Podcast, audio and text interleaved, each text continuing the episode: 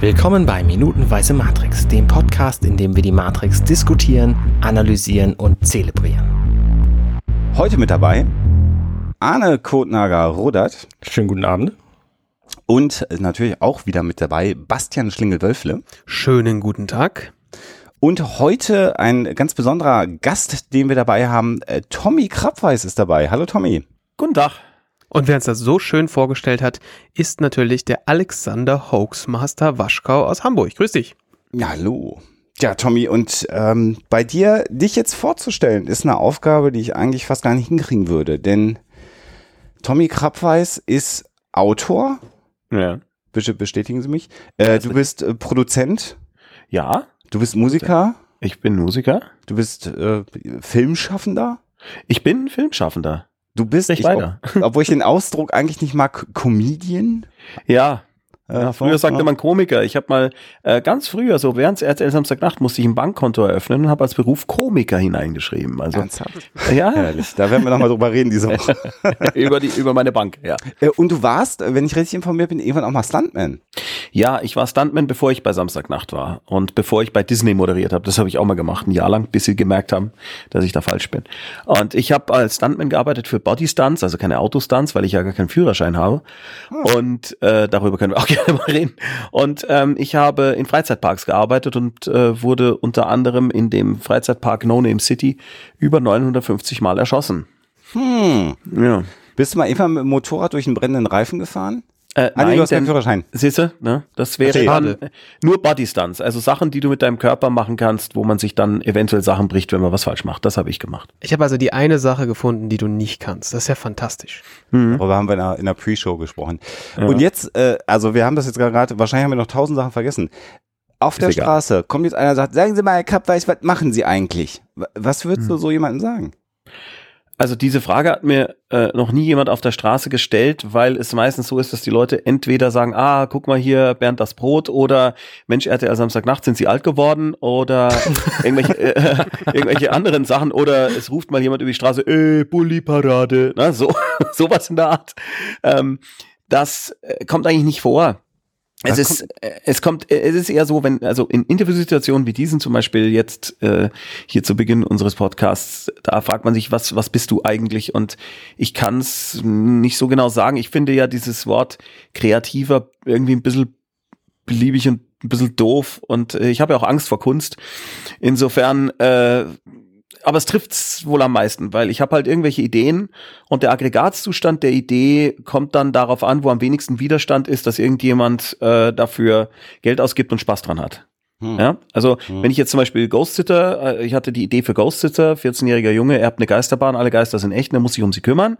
Was mache ich jetzt damit? Und dann war die einfachste Lösung, als erstes mal eine Buchserie zu machen, weil der Schneider Verlag Bock drauf hatte. Ich hatte es aber eigentlich als TV-Konzept geschrieben, weil es das als erstes war im Kopf. Dann wurde es ein Hörspiel, jetzt wurden wir wieder gefördert, um Präsentationsförderung für eine Fernsehserie zu machen. Ja, mein Gott. Einfach, äh, im Englischen sagt man roll with the punch. Mhm. Ja. Äh, genau, Bernd das Brot hast du auch noch erfunden. Fällt mir ja, ja, zusammen mit Norman Köster, so viel Zeit muss sein.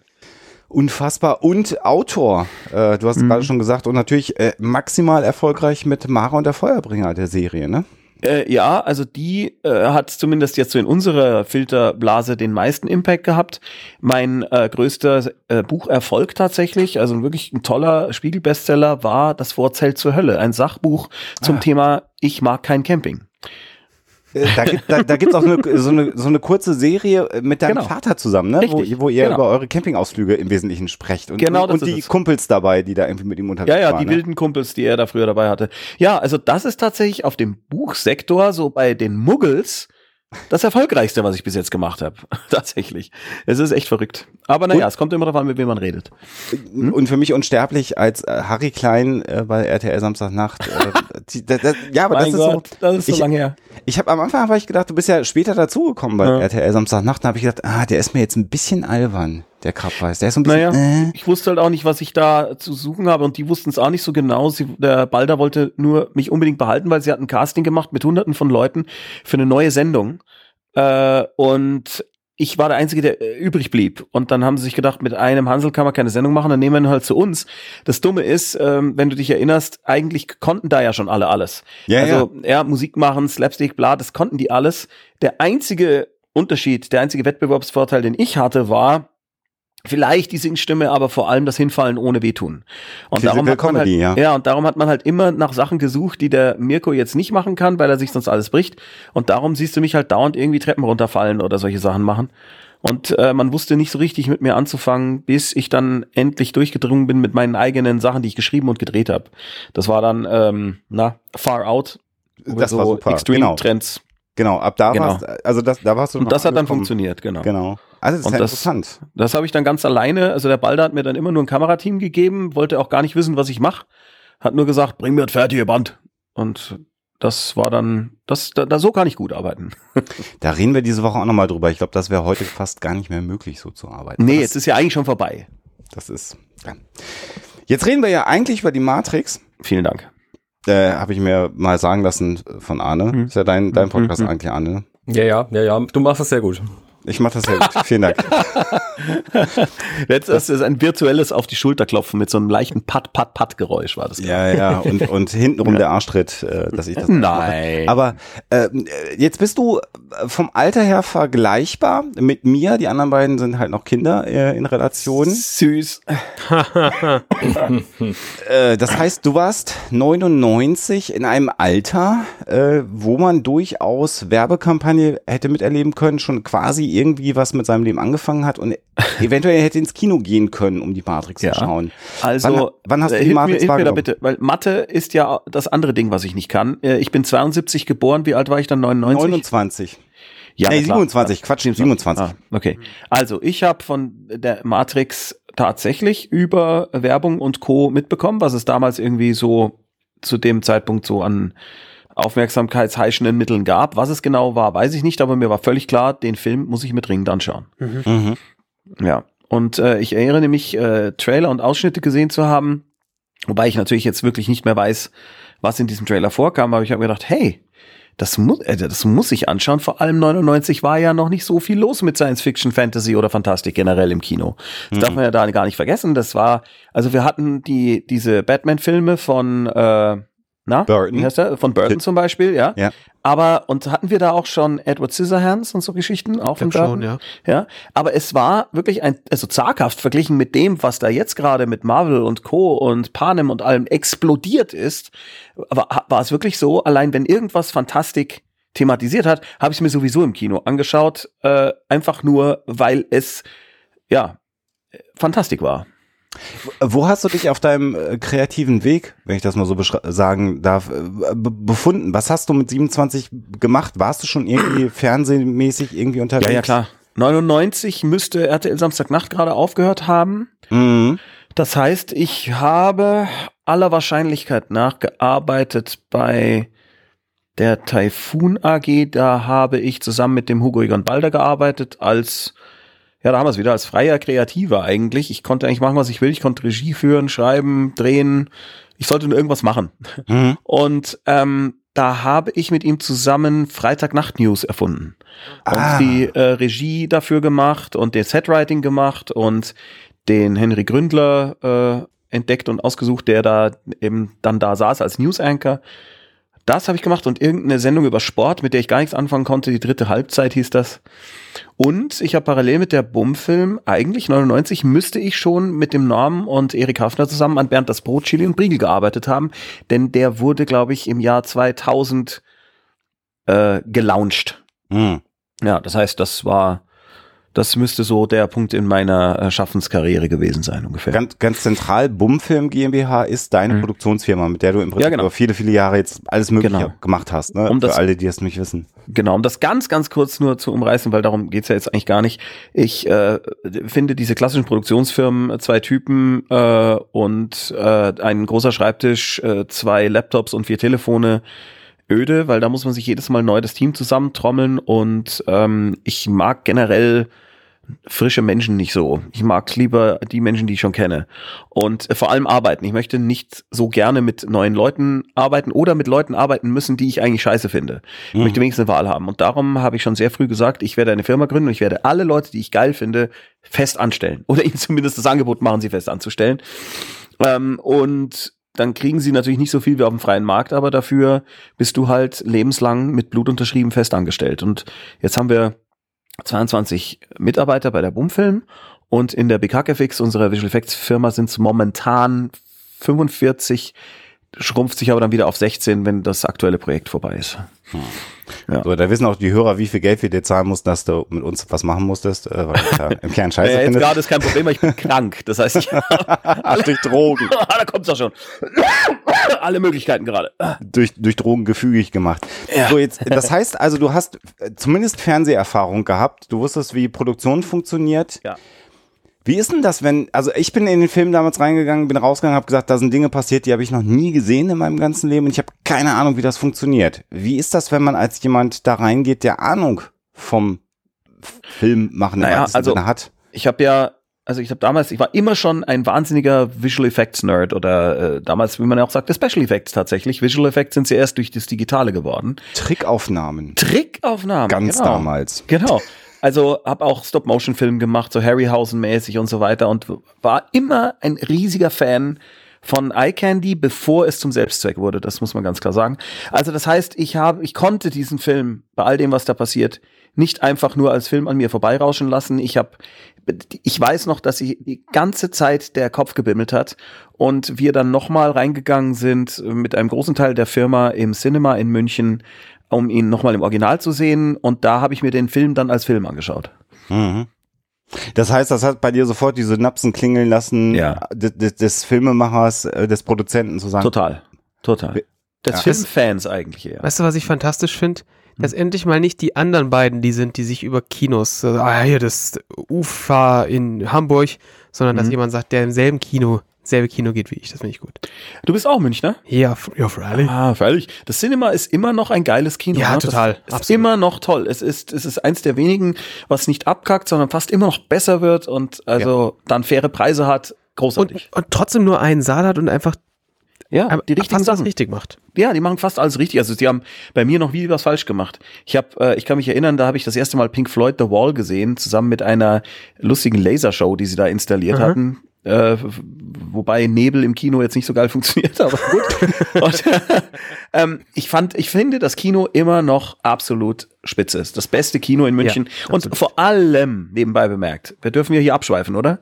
Ja, absolut. Ähm, Wir müssen. vor, vor allem nebenbei bemerkt ist auch eine tolle Kombi. Ähm, es ist so, dass die im Gegensatz zu so Läden wie Matesa und so weiter ihre äh, f- äh, 7.1 oder ihr Dolby Atmos oder was auch immer nicht scheiße einstellen auf maximalen Effekt. Mhm, ja. Das machen nämlich sehr viele Kinos tatsächlich.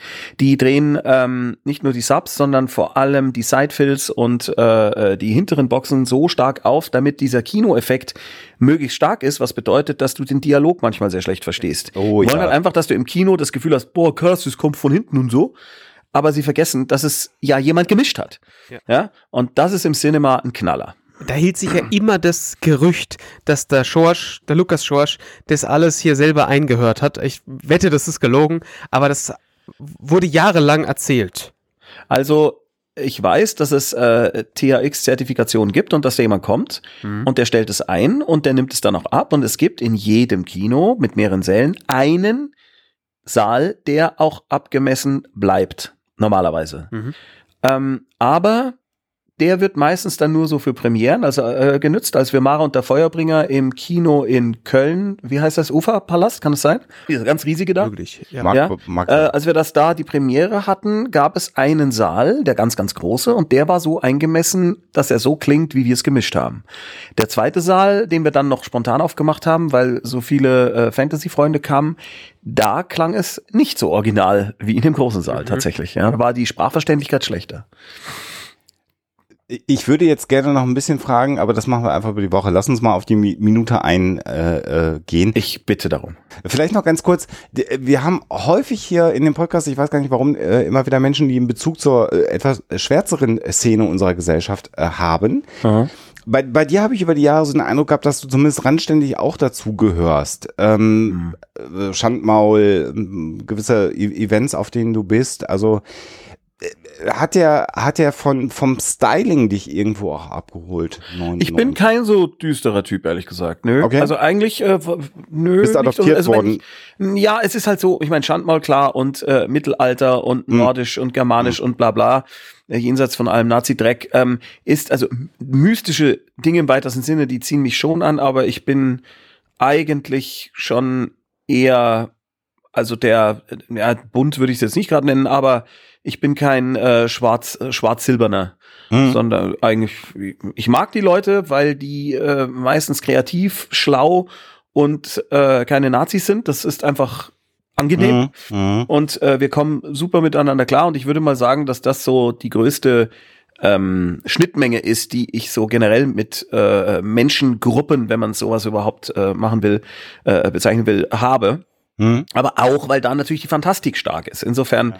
bedingt sich das alles. Aber es ist nicht per se so, dass ich sagen würde, äh, ich gehöre der schwarzen Szene direkt an. Ich fand auch Cure immer ein bisschen albern.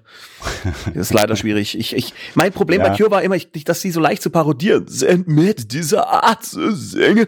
Ja, das ja, ich immer. Ich bin da bei dir. Ich, ich musste immer lachen, wenn ich die gehört habe. Und leider, obwohl ich die Pesh Mode als Band wirklich spannend finde, hatte ich auch das Problem, dass ich da einfach ich musste immer lachen. Und das ist natürlich echt ein Problem, wenn jemand äh, dir düster irgendwie was äh, von Personal Jesus vorsingt und du dann immer denkst, Personal Jesus. Ja, das geht halt nicht. Das ist äh, ein großes Problem, was ich habe. Das, das beste Beispiel da für mich. Geht uns übrigens bei Huxella ähnlich. Also die haben uns auch alle adoptiert, aber wir sind halt nur randständig äh, äh, mit der mit der schwarzen Szene assoziiert. Äh, äh, noch viel schöner finde ich Wolfsheim. Peter Hettner. Ich, ich kenne niemanden, der so konsequent so lange leiden kann.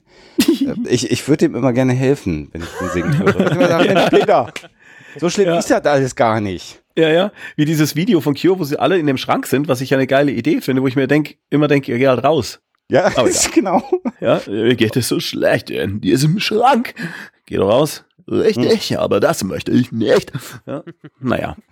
Okay, wir waren eigentlich bei Matrix, entschuldigung. Wir haben das Thema abgehakt. Wir sind in äh, Minute 106. Ihr werdet es nicht glauben, wir sind nicht beim äh, Tommy Kraftweiß Personality Podcast, sondern immer noch bei Minutenweise Matrix. Ey, ihr habt gefragt, ich kann nichts dafür. Ja, das ist äh, unsere Schuld natürlich. Aber weißt du, ich werde wahrscheinlich nie wieder mit dir reden nach dieser Sendung. Das muss Nein, ich werde nicht mehr. Okay. Ja, ich verstehe. Das Arne, Arne, mach doch mal was. Ja. Genau, Arne, übernimm doch jetzt mal.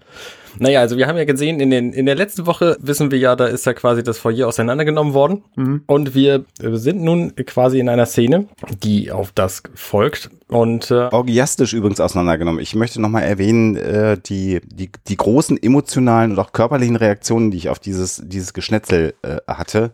ähm, äh, also ihr werdet euch erinnern, dass ich doch sehr erregt war, als ich über die, diese Szenen gesprochen habe. Äh, möchte ich nur kurz einwerfen. Wie schön. Ja, ja vielen Dank für dieses Bild. ähm, genau, es ist die Fahrstuhlszene mit, mit Feuer. Fahrstuhl mit Feuer könnte man sie nennen. genau, genau, genau. so. Der Neo ballert zweimal, einmal mit einem sehr schönen Suspense-Moment auf das Kabel, damit sie sich von dem Seil hochziehen lassen, äh, und zwar äh, vermittels des Gegengewichts des Aufzugs, was natürlich im umgekehrten Schluss heißt, dass der Fahrstuhl nach unten fährt und unten explodiert, was ich sehr interessant finde, dass der Aufzug explodiert. Naja, der, der explodiert ja deswegen, weil da eine Bombe drin ist, die sie getimed haben. Also habe ich ja natürlich diese, gewusst. Nee, hatte ich schwarze Tasche da und so. Ähm, ah. Entschuldige, dann, äh, dann ist es nicht dieses Auto explodiert, wenn man drauf schießt, Effekt. Äh, nein, nein, nein, zum Glück nicht. Zum Glück. Löscht das, das die, sind die Halteseile. Übrigens, was wir, was wir noch völlig vergessen haben, Tommy. Äh, nein. Was, was wir auch noch reingebracht haben. Nein, aber jetzt äh, inhaltlich. Ähm, äh, als ich dich angefragt habe für Minutenweise Matrix, hast du spontan gesagt, äh, super geil, weil ich kenne da jemanden, der bei der Matrix involviert war. Ja, genau. Der John Nugent, der VFX-Supervisor von Mara und der Feuerbringer, war heavy involviert in The Matrix damals als, ich glaube, Comp-Supervisor. Ich bin mir nicht hundertprozentig sicher, was sein äh, tatsächlicher äh, Titel da war. Und es gibt ja tausende von Titeln, aber Compositing Supervisor dürfte treffen, das hat er auch bei Herr der Ringe dann gemacht. der, den habe ich dann natürlich äh, angebohrt und mir diverse Dinge äh, erzählen lassen über äh, diese Shots, äh, die wir jetzt da in den nächsten Tagen uns angucken. Genau, das werdet ihr als Bonus-Content auf jeden Fall hier noch bekommen bei Minutenweise Matrix. Mhm. Und äh, ich spreche das genau in diesem Moment gerade an und dann gehen wir wirklich auf die Szene ein, weil er, glaube ich, im Wesentlichen auch an dieser Fahrschulszene mitgearbeitet hat. Ja, ja, das war eine seiner ganz großen ähm, Dinge, die er machen durfte. Und ähm, interessanterweise habe ich da erfahren, dass dieser Fahrstuhlschacht eine Miniatur ist. Ja. Das wurde gebaut. Ne? Und äh, er hat gesagt, ihr größter Pain in the Ass bei dieser ganzen Sache war, dass sie ja nicht den ganzen Fahrstuhlschacht hatten, sondern nur ein Stück. Und dieses Stück Anfang und Ende passte nicht hundertprozentig zusammen. Das bedeutet, man konnte es nicht wunderbar loopen, um quasi ein längeres Fahrstuhlschachtstück aus dem kleinen Stück zu machen. Und sie mussten ähm, dann also äh, sich an die Rechner setzen und versuchen, das irgendwie so zusammenbast zu basteln nachträglich, dass es wie ein großer und nicht wie 15 kleine Fahrstuhlschächte aussieht. Wobei ich äh, an der Stelle tatsächlich sagen muss, wenn er für das Compositing zuständig war, also mhm. eigentlich springen wir jetzt ein bisschen nach vorne, aber ja. es gibt zwei Szenen an der Matrix, die mich damals im Kino schon so ein bisschen rausgeholt mhm. haben, wo ich gesagt mhm. habe, aber macht nichts. Das okay. eine ist am Anfang, wie Trinity von einem Haus zum anderen springt, dieser Greenscreen-Shot, wie sie so Superman-mäßig durch die Gegend mhm. fliegt. Und ich finde hier in dieser Fahrstuhlszene gibt es Momente, wo, wo mich die Greenscreen auch ein Stück weit anspringt. Das ist aber in Filmen aus dieser Zeit nicht wirklich so richtig vermeidbar, wie es heute ja, ist. Ja. Das muss man sagen. Also er hat ja zu einem anderen äh, Moment äh, glaube ich, in unserem Gespräch gesagt, dass sie für diese Anfangsszene, diese Harvest-Szene mit den Batterien-Menschen da, ja, mhm. dass sie da ihre ersten Render-Versuch gestartet haben. ja, geil. Und äh, der Computer hat ihnen gesagt, sie wären jetzt ungefähr fertig, also heute im Jahr 2018. ja, also auf diesem, auf diesem Stand waren die damals mit den Möglichkeiten der Computer. Also, und, und Greenscreen war immer schon, immer schon schwierig und immer schon brutal. Und die Möglichkeiten, die wir da heute haben, die gab es damals nicht. Darum äh, ist es klar, man hat damals teilweise die Greenscreen gesehen, aber das bedeutet dann meistens, es ging nicht besser mit dem Material, was vom Set kam. Was ja auch völlig legitim ist. Also das sind naja, auch die klar, einzig, einzigen beiden Stellen, wo es wo es wirklich auffällt. Und wenn wir nachher noch mal ein bisschen über die Bullet Time diese Woche mhm. reden äh, ja. ähm, und da noch mal sehen, was alles da reingeflossen ist, damit die Bullet ja. Time so aussieht, wie sie aussieht, äh, Kudos natürlich, also völlig genau. klar. Und ihr, ihr, ihr habt gerade schon Schießen und Fahrschulpferd nach unten äh, besprochen, was ich aber gerne noch mal ansprechen möchte, weil das für mich einer der ganz ikonischen Shots ist, weil er auch äh, äh, schön komponiert ist und vom Licht auch so geil ist, ist und auch so nochmal von der Körpersprache so ein bisschen was über Neo und, und Trinity ja auch Ach so, erzählt. ich dachte, du ist, wolltest jetzt auf die Blutfresse von Morpheus eingehen. Körpersprache. ich hatte gerade meinen Redeflow, Arne. Ich, ich wollte gerade gerade mal gerade ausnahmsweise über den Film reden haben wir es wieder, ähm, ist äh, die ähm, diese äh, Einstellung, wie Trinity und, Mo äh, Neo sich gegenüberstehen, wie es beleuchtet ist und wie sie auf ihn zugeht. Mhm. Und was ich halt extrem spannend finde, ist, wie natürlich das Outfit von äh, Trinity, das Licht also sie ist halt so auch so eine Lichtsilhouette ein, ja. Stück weit durch das durch das ich hab Lackzeug. Das, ich habe das gerade vor mir, äh, da kann ich auch äh, mit einer äh, Fremdanekdote glänzen. Oh, super. Geil, ne? Äh, dass gerade diese Klamotten von Trinity für die Compositor die absolute mega super Hölle war. Mhm. Glaube ich. Denn ratet mal, was die alles reflektiert hat. Das Grün. Ja. ja. Das Grün wurde reflektiert und zwar wie die Sau. Und äh, das war das muss wirklich, also die absolute Mega-Hölle gewesen sein. Ich glaube, dass da Compositor von dem Film heute noch nachts schreiend aufwachen, weil die halt in dem ganzen Film oder in den meisten äh, Szenen mit diesem glänzenden Ding durch eine Greenscreen läuft. Das ist etwas, das versuchst du einfach immer irgendwie, wenn es nur irgendwie geht, zu vermeiden. Du, du, du machst ja teilweise sogar Brillen blind, einfach damit sich da nichts spiegelt. Du, mhm. du, du äh, machst Puder auf, auf nackte Haut überall hin Einfach nur, damit da kein Grün, kein Green Spill drauf ist, wie man das nennt.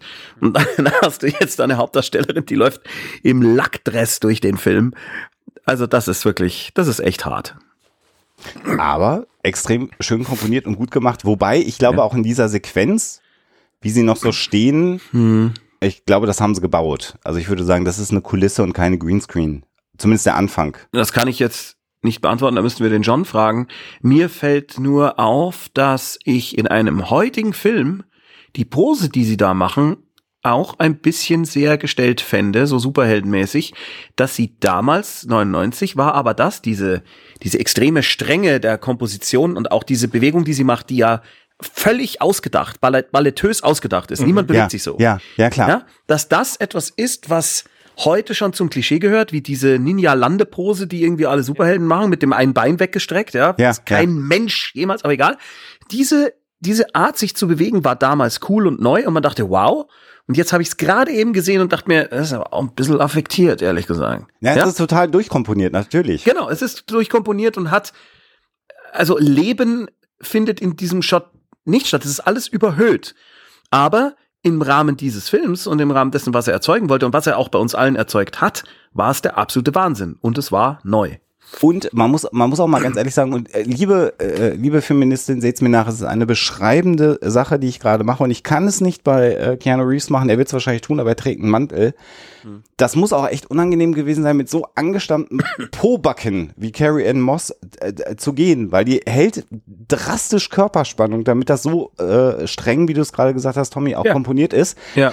Und genauso verkrampft mit Hölzchen im Hintern wird natürlich King Anna Reeves dargestanden haben, um genau diese Körpersprache äh, zu haben. Absolut. Und das ist halt überholt. Das ist Comic. Also wir haben es ja schon das ein oder andere Mal ähm, besprochen. Wir haben mit Sarah Burini ja hier gesprochen, dass eigentlich das ein Comic ist, den wir sehen, der mit Menschen nachgestellt ist. Aber eben in geil.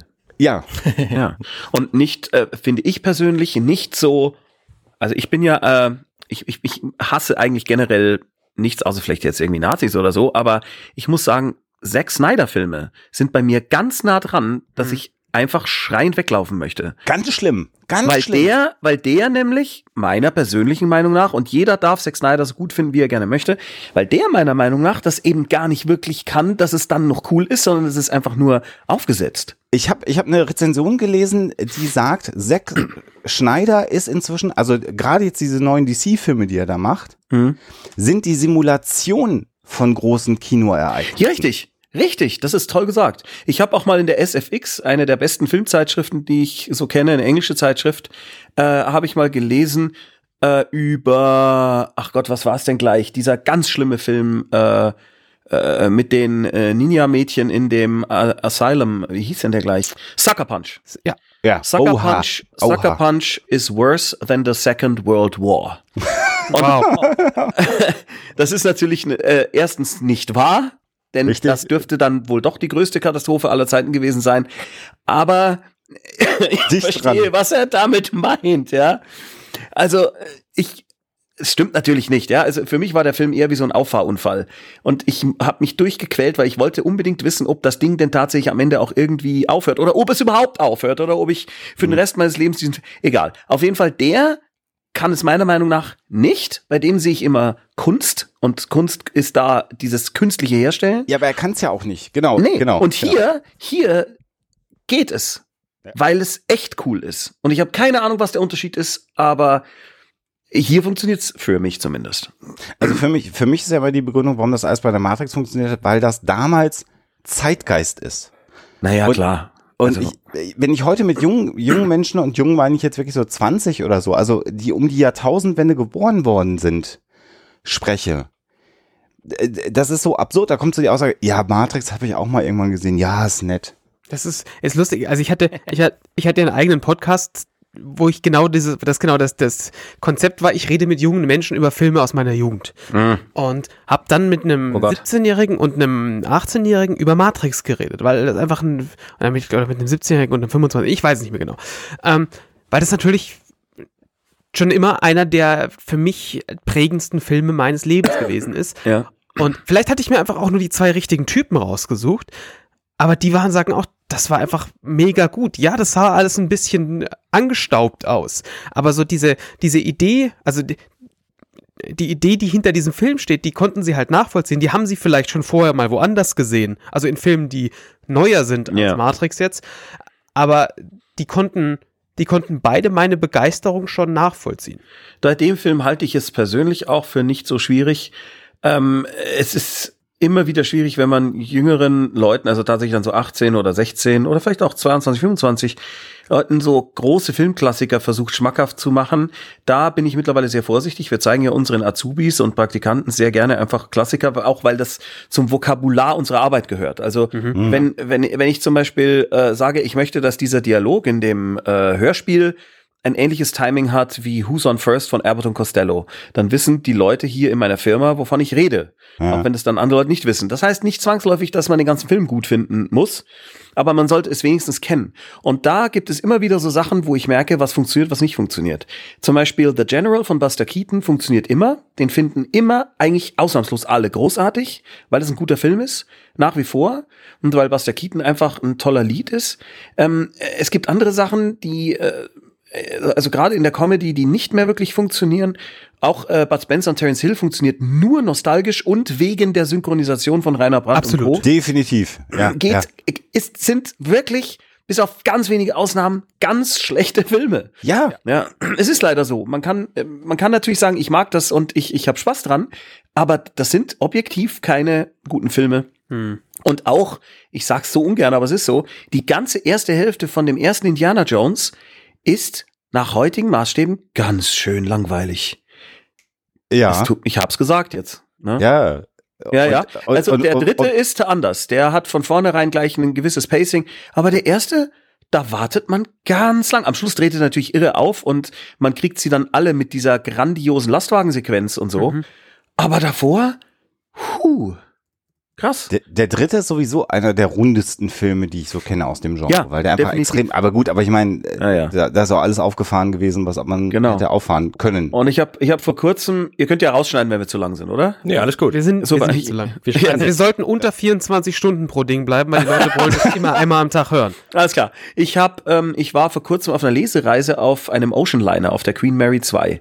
Ähm, da habe ich dich sehr, be sehr beneidet und habe überlegt, cool. ob ich dich kurzfristig entfolge, weil ich, weil mich die Fotos so angekotzt haben. Äh, das war schon, das war schon sehr geil, muss man sagen. Der Nachteil ist, du hast halt dort gar keinen oder nur wirklich das beschissenste Internet der Welt. Also da ist Deutschland direkt dagegen.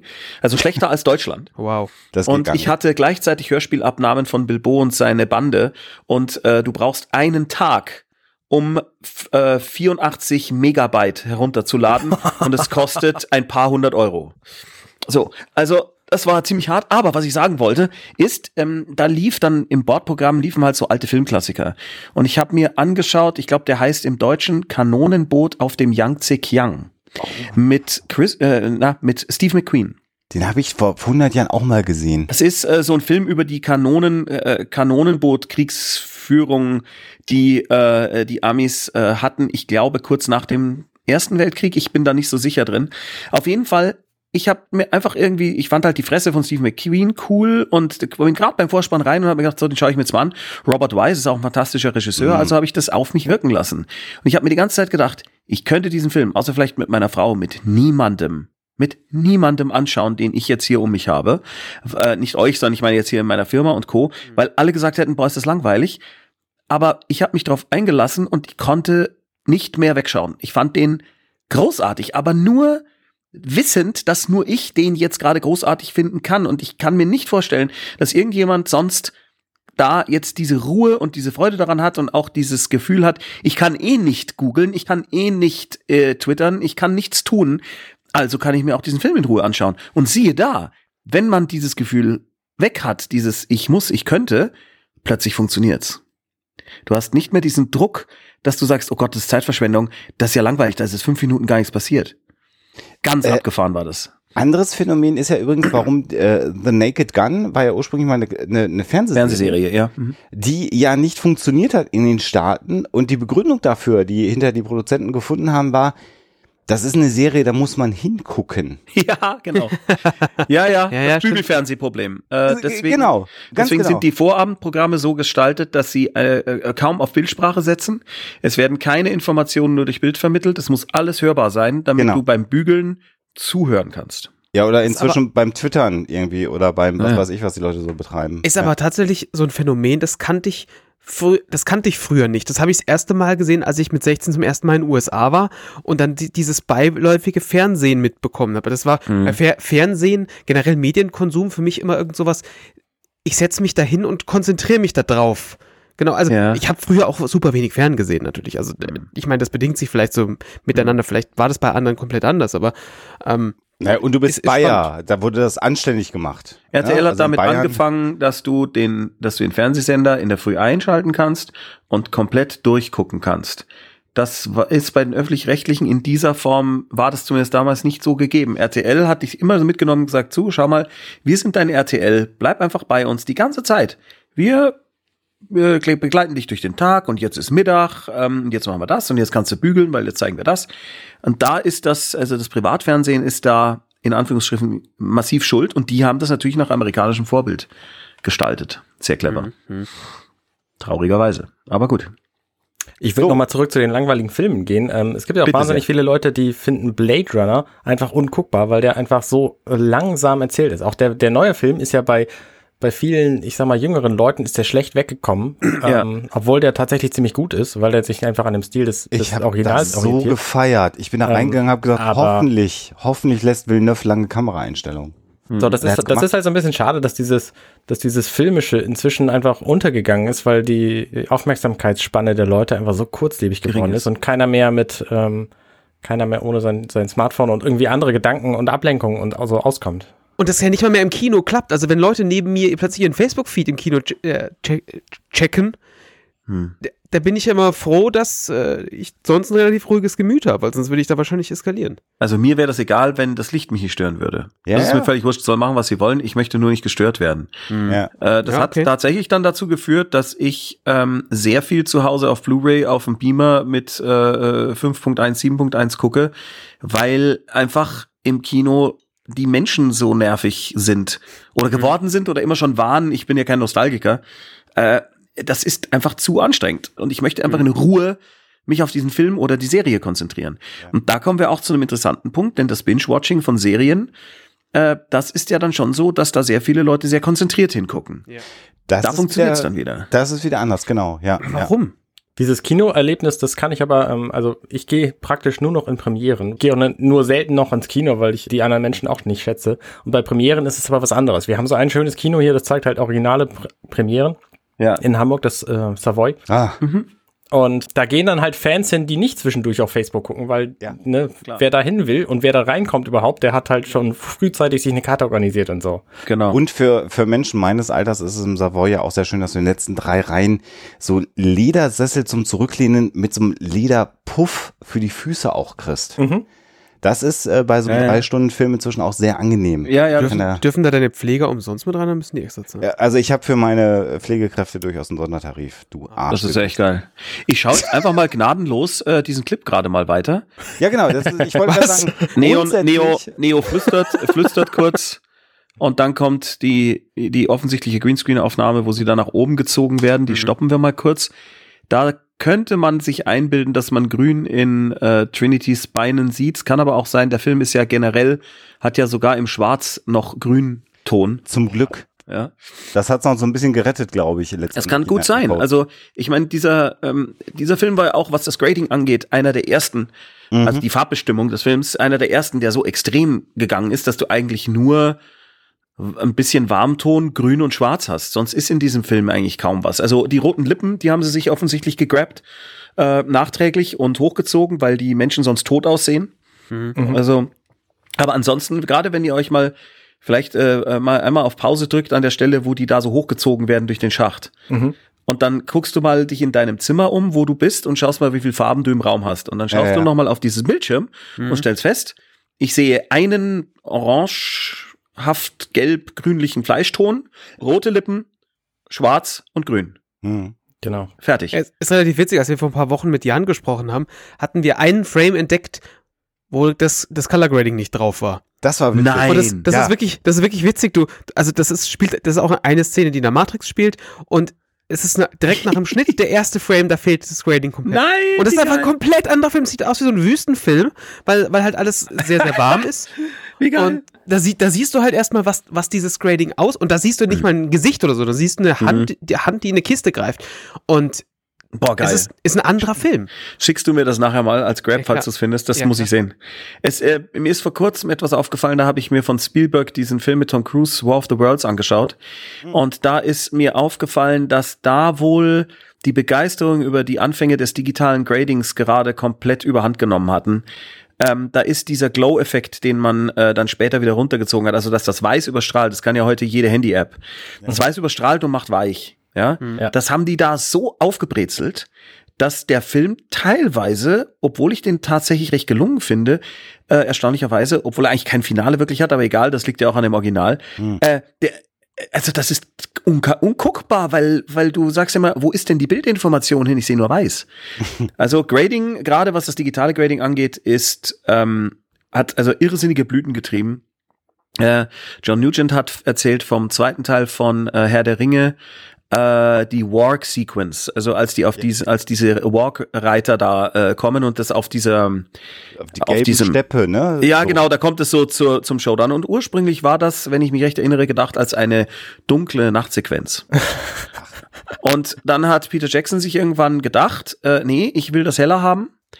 Und dadurch sahst du natürlich all die Dinge, die eigentlich jetzt nicht so geil funktioniert haben, die normalerweise in Dunkelheit verschwinden. Und äh, John hat gesagt, bei der Vorführung des Films haben Compositor neben ihm geweint. Mhm. Geweint. Die sind in Tränen ausgebrochen, weil sie zwei Jahre lang nichts anderes gemacht haben als diese Sequenz und sich das dann anschauen mussten. Krass. Ja, ja. Ist schon abgefahren. Ist dir die, dir ist wahrscheinlich hundertprozentig das Grading aufgefallen, weil ich habe, äh, muss ich gestehen, als ich das erste Mal gesehen habe, ich war so gefangen von dem Film damals, Nee, damals nicht. Nein, ist es mir nicht, Nicht? aufgefallen. Nein. weil du gesagt hast, bei dir hat's im Kopf geklingelt. Also das grün, grün-blau-Ding ist dir beim ersten Mal gucken auch nicht aufgefallen. Äh, nein, das ist mir beim ersten Mal gucken deswegen nicht aufgefallen, weil wenn du im Kino bist und keinen Farbvergleich hast, hältst du ja immer erstmal alles für normal. Auch der übliche heute, heutige Blockbuster-Look mit äh, Golden und Blau. Ja. Wenn du im Kino bist, adaptiert dein Hirn und sagt, na ja, das ist halt jetzt hier so Natur. Und erst wenn du das, deswegen habe ich vorhin gesagt, schau dich im Zimmer um. Erst wenn du einen Vergleich hast, fällt dir das Grading eigentlich erst so extrem auf. Ja, es gibt immer Leute, die sagen, nee, das ist mir sofort aufgefallen. Beim ersten dann Gucken. sind die halt Genies. Ähm, Ja. Naja, Also- hier siehst du es ja aber auch im Vergleich zwischen den Szenen. Also alles in der Matrix ist ja grün und alles außerhalb Ja. ist ja, Ja. ist ja, Ja. mehr oder minder farbig. Also, es Also ist ja nicht so, so- dass der ganze Film grün wäre. Nein, nein, um Gottes Willen. Sie haben es ja auch geschafft, trotzdem das Feuer äh, äh, da, wenn am Schluss das Ding explodiert, äh, das ist rot und rundherum ist trotzdem alles grün und auch das Feuer ist ein bisschen grün. Also sie haben es durchgezogen. Das ist echt erstaunlich. Man hat es ja schon damals in der, in der, in, den Mar in der Marketingkampagne sehr viel mitbekommen, weil die Marketingkampagne war ja von Anfang an, er hat erstmal nur Text, schwarzer Hintergrund, grüner Ja. Text, Genau. ähm, so mit What is the Matrix und sonst nix. Und als man dann mal so ein, zwei Szenen gesehen hat, hat man die ja noch aus, außerhalb vom Kino gesehen, da fiel das dann schon so ein bisschen auf. Ja. Aber ich weiß jetzt auch nicht, ob mir das, ob, also ich glaube im Kino könnte ich mich jetzt nicht erinnern, dass ich da direkt gesagt hätte, boah, leck ist das grün. Nö. Es hat, es hat eine Wirkung bei mir erzeugt. Das ist natürlich das, der Psychologe in mir, Wahrnehmungspsychologie, natürlich hat das eine Wirkung erzeugt. Also irgendwie wirkte die reale Welt anders als die Matrix. Aber ich klar. konnte halt den, den Finger nicht reinlegen, warum äh, das so war. Also, Verstehe. Wenn du es hundertmal geguckt hast, weißt du natürlich.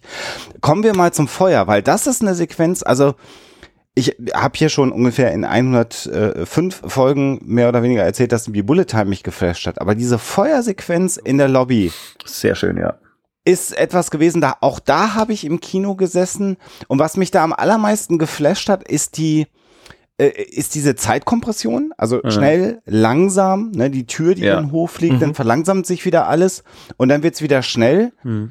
und diese Tür, da hat mein Gehirn mir gesagt, ja, das ist digital, aber es sah einfach so geil aus und dieses, Mhm. dieses, Zusammen mit Flammen- dieser Feuerwalze, die so nicht funktionieren würde. Genau. Das war schon in der Kombination einfach ein ein schöner, ein schöner Shot, wo du, der in, in Anführungszeichen einfach zu machen war. Also ich, wir haben wahrscheinlich alle irgendwie Making-ofs gesehen, wo man halt gesehen hat, wie, dass es halt eine auf dem Kopf stehende Kamera ist. ja, ja, Ähm, also für die, die es nicht gesehen haben, das ist halt Feuer, das sich an der Decke lang schiebt. Hm. Und ähm, da ist halt, wir, wir sehen auch, dass da Compositing passiert ist. Also wie sich das Feuer über diese, über diese Brösel links schiebt. Das sieht nicht ganz so echt aus, wie es halt, äh, wie es halt, ja, was heißt, wie es wäre, weil sowas, Feuer würde niemals sich so lang wälzen. aber scheißegal. Aber völlig egal, weil das war so echt so, so, leck mich fett. Ja, also ich würde auch davon ausgehen, dass die Tür äh, ein Compositing ist und nicht flog, äh, dass die da Ja. nicht da war. Äh, Ja. Denn die sieht sehr composited aus, aber sie Mhm. ist halt echt verdammt gut composited, nämlich so gut, dass sie in einer Slow-Mo funktioniert. Und das Ja. ist schon wirklich brutal. Und das war, und, und dieses Flammenmeer im Sinne von, wir alle haben so eine, haben eine ungefähre Vorstellung davon, wie sich Feuer in der Schwerelosigkeit empfinden, äh, verhalten würde, nämlich mehr wie eine Flüssigkeit. Äh, und das kommt ja hier genau durch. Das sieht ja wirklich so aus, als ob das Feuer, gerade weil es so langsam ist, wie so eine Flüssigkeit Mhm. in, in, in der Lobby verteilt. Und da, das Schlimme ist natürlich an dem, was jetzt gerade hier in diesem, in, in dieser Woche passiert in Minuten, dass du quasi links und rechts visuelle eins in die Fresse gekriegt hast als Ja, damals 99. Alles war neu. Du hast nichts davon vorher in irgendeinem anderen Film gesehen. Du hattest null Chance, dich zu erholen. Allein von dieser Feuerwalze hätte ich mir eigentlich erhofft, dass da mal drei Minuten lang nichts weiter passiert. Naja, danach, danach ist es schon so, dass da äh, Dinge passieren, die man äh, so oder so ähnlich schon gesehen hat. Äh, nämlich Ja. äh, ein bisschen, also der, der kleine Visual Gag, wo die alle gleichzeitig nach oben gucken, wenn es regnet, ist natürlich super geil. ja. Der ist super, aber der ist auch gut getimed, da ist wirklich alles richtig. Und danach die kleine äh, Prügelsequenz, äh, kurz bevor er an sein, äh, ans Ohr fasst, weil er jetzt Sachen hört. Ja, da kommt doch dann diese ähm, kleine Prügelsequenz auf dem Dach. Und da äh, fällt auf, dass da deutlich weniger verhackstückt und geschnitten ist, als das in heutigen Actionfilmen passiert. Ich sehe Ja. tatsächlich, dass Leute da etwas machen. Und das ist etwas, äh, was mich in heutigen, auch in den Comic-Verfilmungen unheimlich stresst. Es ist zu viel geschnitten, die Kamera ist viel zu nah am Geschehen und versucht dadurch Dynamik vorzugaukeln, die offensichtlich im Bild nicht stattfand. Ja. Ähm, das war auch etwas, was mich an den Nolan, äh, an den Nolan Batman hat mich das so gestresst, weil das ja toll choreografiert ist, aber ich sehe gar nicht, was der macht. Ich sehe keine coolen Moves, ich sehe nur Wischiwaschi. Nervt mich wahnsinnig. Das ist ja nicht mal bei den heutigen Filmen nur so. Also ich meine, der direkte Nachfolger zu diesem hier, der konnte das ja auch schon nicht. Da gab es diese Verfolgungsjagd im, im Auto auf der Autobahn Oh. mit den Wo du nichts mehr raffst. wo du gar nichts begriffen hast, weil das Ja. einfach super eng und super schnell geschnitten war. um das ganz kurz noch zu unterstreichen, das Schlimmste ist, ich weiß gar nicht, welcher Bond das ist, der äh, Daniel Craig Bond, der mit Phantom dem Auto, Solace. Ja, ne, mit der Autoverfolgungsjagd. Ja. Da habe ich im Kino gesessen und habe gesagt, what the fuck? Ja, was, du was, erkennst was, wor- worum geht's hier eigentlich gerade? Ja, genau. Also das es war ist- nicht dein einziges Problem bei Quantum Solace, hoffe ich. Ja, ich, Gut, das wollte ich nur kurz wir. Ja, also insgesamt ist das Wissen um Actionkino außerhalb von äh, Hongkong Cinema offensichtlich so gut wie verloren gegangen. Es gibt kaum mehr Actionregisseure außer Steven Spielberg tatsächlich, denn als ich Ready Player One angeschaut habe und da die Autoverfolgungsjagd und die ganzen Actionsequenzen, da habe ich überall verstanden, wer ist wo, was macht er, warum, wo geht er dahin, warum ist da jetzt mal kurz eine Nahe. Ah, hier ist wieder eine Total. Ich habe alles begriffen und da siehst Weil- du halt aber- einfach, der kann's halt. Das war aber halt auch irgendwie kein, wir machen jetzt einen Actionfilm oder eine Comic-Verfilmung, sondern wir ver verfilmen an dem, in dem Moment ein Rennspiel. Und deswegen hat das für mich an der Stelle so gut funktioniert, also Naja, für mich gut funktioniert. Ja, aber bedenke, er hätte das problemlos auch, also Zack Snyder oder wer auch immer, hätte das äh, auch in vielen Close-Ups mit ganz viel Wackelkamera machen können und dann hättest du gar nicht mehr verstanden, was Ja, passiert. war. Aber ich habe total begriffen, da ist der King Kong und der fällt jetzt unten durch und äh, oben sind die und jetzt ist der und da ist der an nächster Stelle. Da war ich so erleichtert. Und hier bei The Matrix, da bei dieser Szene auf dem, äh, diese Rooftop-Schlägerei, da ist es auch so, dass ich sehe, wer macht was. Ja, es sind so ein bisschen alberne Karate-Moves äh, von ihr mit diesen Handkantenschlägen, so Captain Kirk-mäßig, die ohne Geräusch natürlich überhaupt nicht funktionieren. Aber insgesamt ist das, ich sehe, okay, der schlägt nach links und nach rechts mit seinem Bein. Das ist schon Äh, cool. So ein, ja. Triple, so ein, so Quadruple Kick, links, rechts, links, rechts kommen. Ja, das funktioniert. Und äh, äh, die die eine Stelle mit Trinity, die ist, äh, da ist ein Unmöglichkeitsschnitt drin. Äh, sie schlägt erst den einen Typen, der in Guyenne auf seinem äh, auf seiner Weste stehen hat, bam ins Gesicht, schlägt dann den Arm hoch mit dem Messer. Ich glaube, das Messer ist dann plötzlich weg. Aber egal, ähm, es hat Dynamik und es funktioniert halt. Ah, vielleicht hat sie ihm das Messer aus der Hand geschlagen. Ja, das könnte theoretisch das sein. fliegt Ja. gerade sehr weit. ja, ja, genau. Und Was dann kommt der Morph.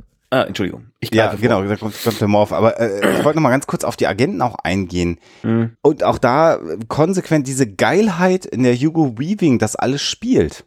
Ja, so Blues Brothers mäßig. Indem er das alles unterspielt, komplett natürlich. Genau. Ich meine, das, muss, macht das, gar nichts. das muss aber auch können, Die Clint Eastwood School of Acting, das funktioniert. ne? Das ist geil. Oder? Ja, ja, super. Das macht einfach Spaß. Und dieses Find them and destroy them. Immer. Ja, das ist natürlich auch, wenn du das in dem schönen englischen äh, äh, Bariton sagst, den er da hat, Ah. ist es natürlich der Wahnsinn. auf einer Glasscheibe gesprochen quasi. Äh, Das ist wirklich geil. richtig, richtig, richtig gut. Und jetzt wird's natürlich völlig abgefahren. Und wir müssen schon, wenn wir nichts vergessen haben, Arne, Ich glaube leider nicht, nein. Ja, ja. für heute mal ausnahmsweise Ja. früh aufhören für den Montag. Also zu dem Morph muss ich tatsächlich noch eine Sache sagen, denn Der kommt in der nächsten Folge nochmal. Ah, der kommt dann nochmal. dann sage ich dann den machen wir morgen. Reden wir Ah, morgen klar. ganz lang drüber. Ach, der kommt ja erst danach dann. genau. Richtig. Okay, gut. Alles klar. Dann äh, hören wir uns Ja. morgen wieder, oder wie war das? So ist das. Schönen Abend. Ich lege mich wieder hin. Gute Nacht. Ciao. Tschö. Gute Nacht. Hey, ich bin Arne und das war Minutenweise Matrix. Wenn euch dieser Podcast gefällt, dann unterstützt mich doch ein wenig. Ich schneide, produziere und hoste diesen und weitere Podcasts wie auch andere Projekte im Netz. Informationen, wie ihr mich unterstützen könnt, findet ihr auf compendion.net.